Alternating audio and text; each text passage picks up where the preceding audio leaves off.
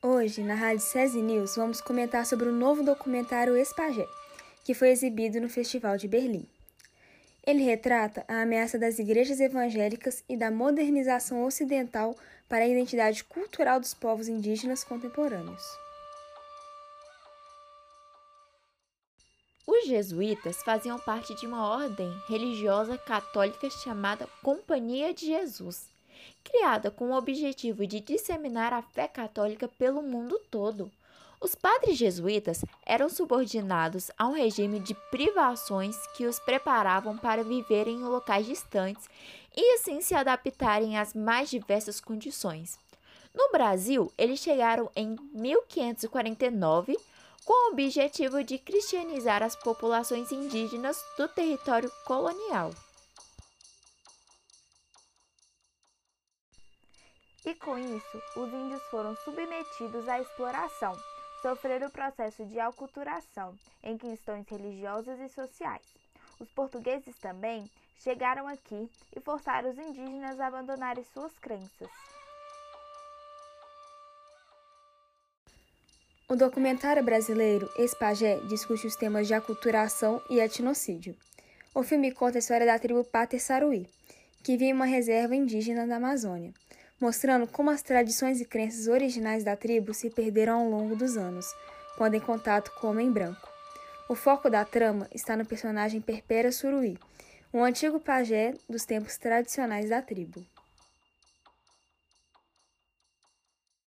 O filme, que ocorre na seção Panorama, mantém um foco na figura de um antigo pajé, que foi obrigado a se converter ao cristianismo após ser acusado de ter vínculos com o diabo. De maneira geral, a trama se desenrola quando uma mãe de uma família indígena é picada por uma cobra. Seu risco de morte chega a ser tanto que o resto da família passa a tomar medidas ritualísticas na esperança de ajudá-la a melhorar. Para isso, pedem a Pérpera alternativas e ritos que trariam bons espíritos para ela. O caso vai confrontar alguns valores da Igreja Evangélica e trazer sentimentos das raízes indígenas de volta para o povo. No documentário em questão, podemos analisar a fala do protagonista demonstrando orgulho de pertencer à cultura indígena.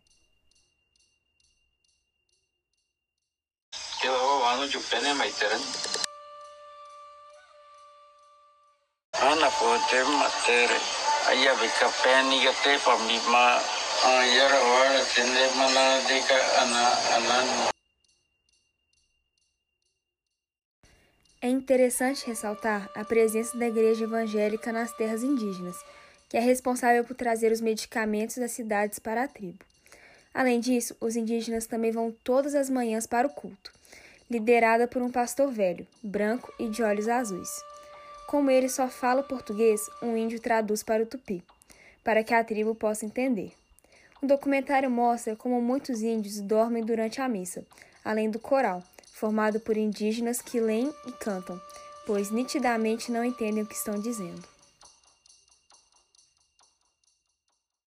O ex-pajé Perpera Suruí, protagonista do documentário, é o responsável por abrir as portas da igreja todos os dias de manhã para o culto.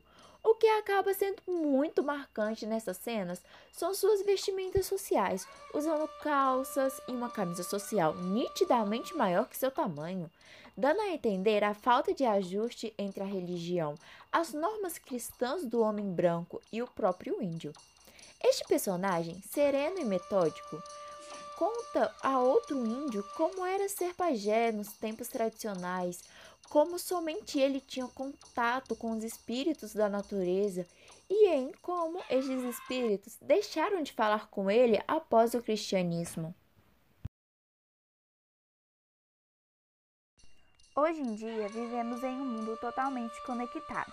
Podemos ter acesso a diversas informações de vários lugares do mundo, e com isso, a aculturação vem se tornando um dos aspectos fundamentais da sociedade.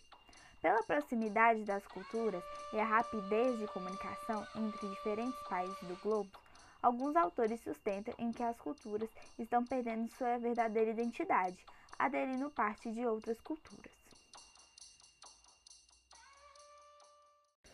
Um dos exemplos da globalização cultural é o Halloween, uma festa típica da América do Norte que passou a ser comemorada em diversos lugares, como no Brasil. Outra coisa simples que também pode ser notada é na praça de alimentação de um shopping, que você encontra comidas típicas de vários lugares do mundo. No mundo globalizado, os Estados Unidos, como possuidor de grande poder na indústria cultural de filmes, músicas e até mesmo pela centralidade da língua inglesa, exerce grande influência na cultura de outros países. Desse modo, a globalização emerge como um potencializador das trocas entre as diferentes culturas. Contudo, aquela que possui mais acessos aos recursos tecnológicos necessários para a produção e difusão dos artefatos que popularizam seu modo de vida, detém mais influência sobre outras, podendo assim fazer uma analogia com os tempos atuais e o documentário. E aqui finalizamos o nosso podcast com os integrantes Samara Dutra, Clara Amor, Jade Mariana, João Vitor, Iago Vieira e Tainá Briani. Obrigada por escutarem e até a próxima.